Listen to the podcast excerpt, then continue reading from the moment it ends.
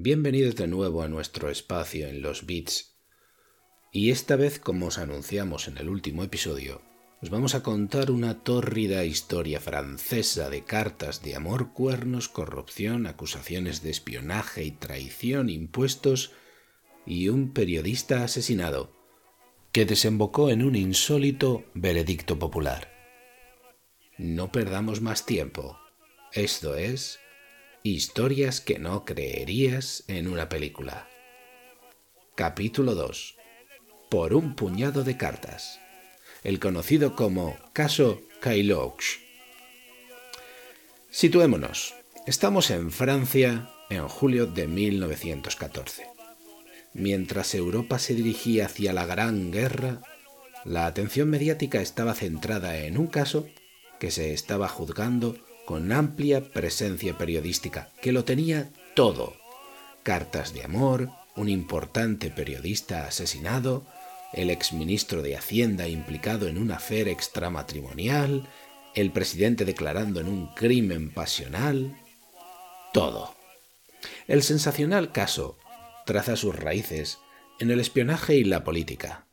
Joseph Caloch había sido primer ministro de Francia en 1911 líder de los radicales franceses, en realidad socioliberales franceses, los demócratas estadounidenses también son socioliberales, la negociación de un enfriamiento de la situación prebélica con Alemania sin conocimiento del presidente forzó su dimisión y la de todo su gobierno en 1912. Como luego veremos, dimitir es un verbo que Kailoch sabía conjugar muy bien y sabía levantarse muy rápido de sus caídas. El caballero era un experto financiero y se unió poco después al gobierno del ex radical y conservador Gaston Doumer como ministro de Finanzas y luchó por implantar el impuesto sobre la renta progresivo, lo que viene a ser el IRPF. Su cercanía al enemigo alemán y su propuesta fiscal de impuestos redistributivos le granjearon muchos enemigos. Uno de ellos era Gaston Calmet, editor a la sazón del diario Le Figaro. A este le habían llegado cartas en las que se parecía apuntar a que Kailox había públicamente apoyado una ley de impuestos mientras negociaba de tapado su rechazo.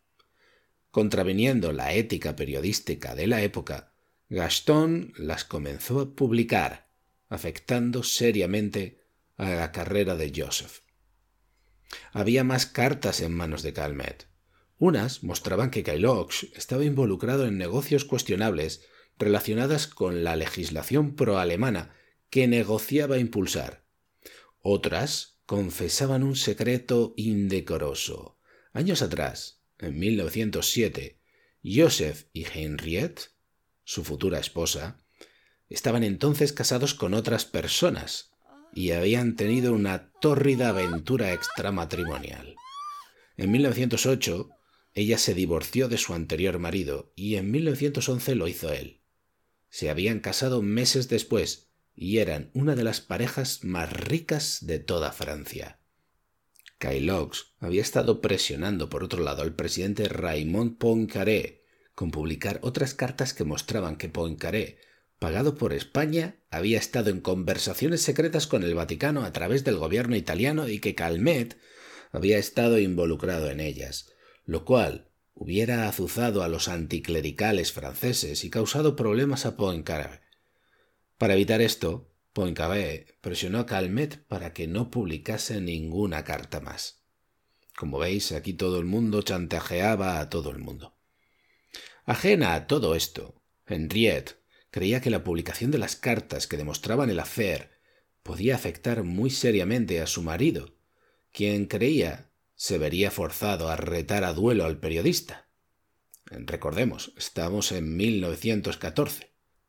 Ganase quien ganase, ella creía que la carrera de su marido estaría acabada. Por tanto, el 16 de marzo de 1914, recordamos, a las cinco de la tarde, Madame Caleux se puso un abrigo de piel, fue en su propio coche con chofer a la redacción de Le Figaro y entró llevando en las manos un manguito de piel. Pidió ver a Gastón y le dijeron que había salido y que tardaría una hora. Y ella se sentó a esperar. A las seis de la tarde, Gastón volvió con Paul Bourget, un amigo novelista, y ante la petición de Henriette, aceptó verla en privado unos minutos. Ella entró, intercambió unas breves palabras con él, y del manguito de piel sacó una Browning del calibre 32 y le metió seis tiros, de los cuales acertaron cuatro que le hirieron gravemente. Se llamó inmediatamente a un médico y a la policía, pero Gastón Calmet murió seis horas más tarde.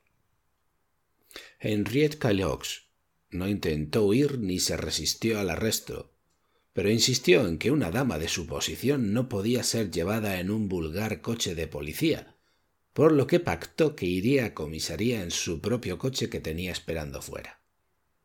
¿Qué tiempos? Al día siguiente, Joseph Caliox dimitió de su puesto. Meses después se produjo un juicio sensacional. Cada novedad del juicio era comentada en los periódicos por los analistas políticos de, de, política, de política exterior, pero también de los de la sociedad, del corazón, de moda. Todos los detalles del juicio fueron materia de columnas. ¿Qué vestido llevaba tal testigo? ¿Qué había declarado tal otro? ¿Qué opinaba realmente tal personaje sobre la carrera política de Joseph Caliox? qué relaciones había tenido este con Alemania. Incluso el presidente Poincaré fue citado como testigo en el juicio. Fijémonos, por ejemplo, en una porción del segundo día del juicio. Luis Lazarus, compañero de Calmet, testificó que en enero Calmet le había enseñado dos documentos de extraordinaria importancia, ante los cuales cualquier buen francés que los leyese sería convencido de la infamia y traición de Joseph Colliox. Se estaba refiriendo a las famosas cartas y documentos que había evitado Kailox que publicase Calmet.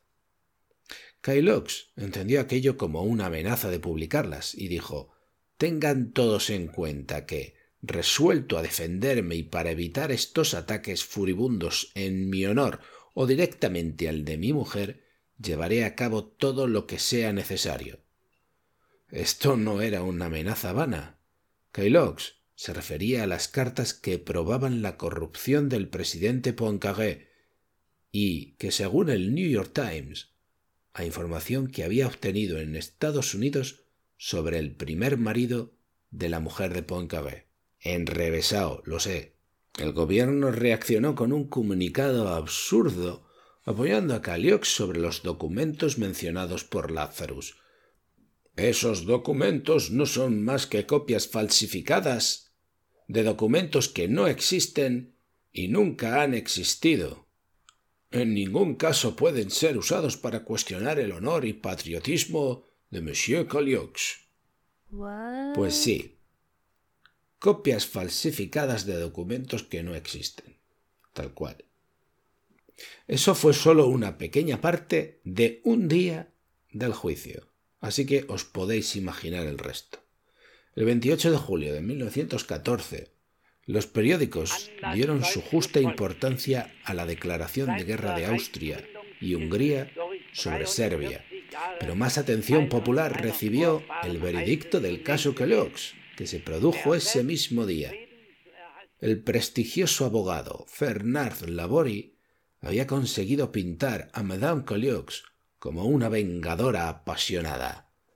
Labori defendía que las mujeres eran menos fuertes emocionalmente que los hombres y que el asesinato, con una pistola escondida dentro de un manguito que había traído desde casa, recordemos, desde casa, no había sido un acto premeditado, sino un crimen pasional resultado de las incontrolables emociones de una mujer.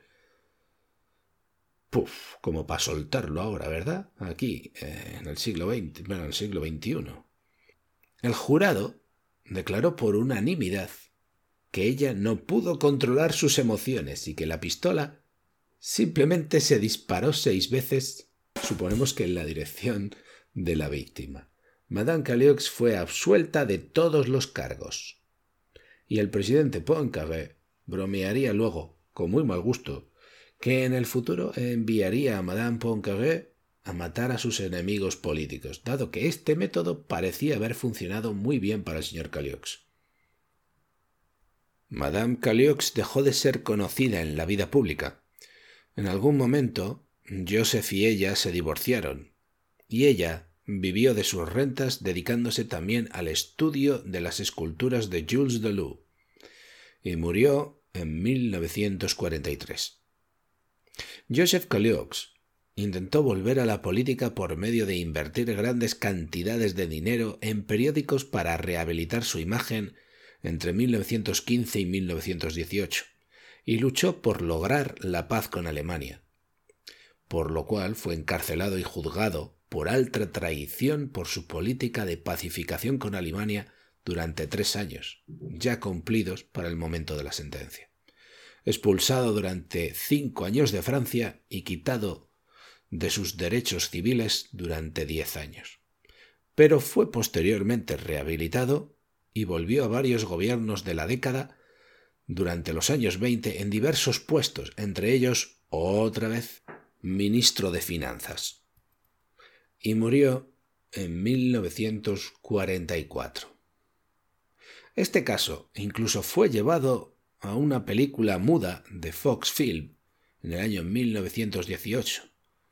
Se titulaba El caso Kailox y pintaba a los Kailoks como unos conspiradores pro-alemanes y traidores a Francia y que pasó sin pena ni gloria.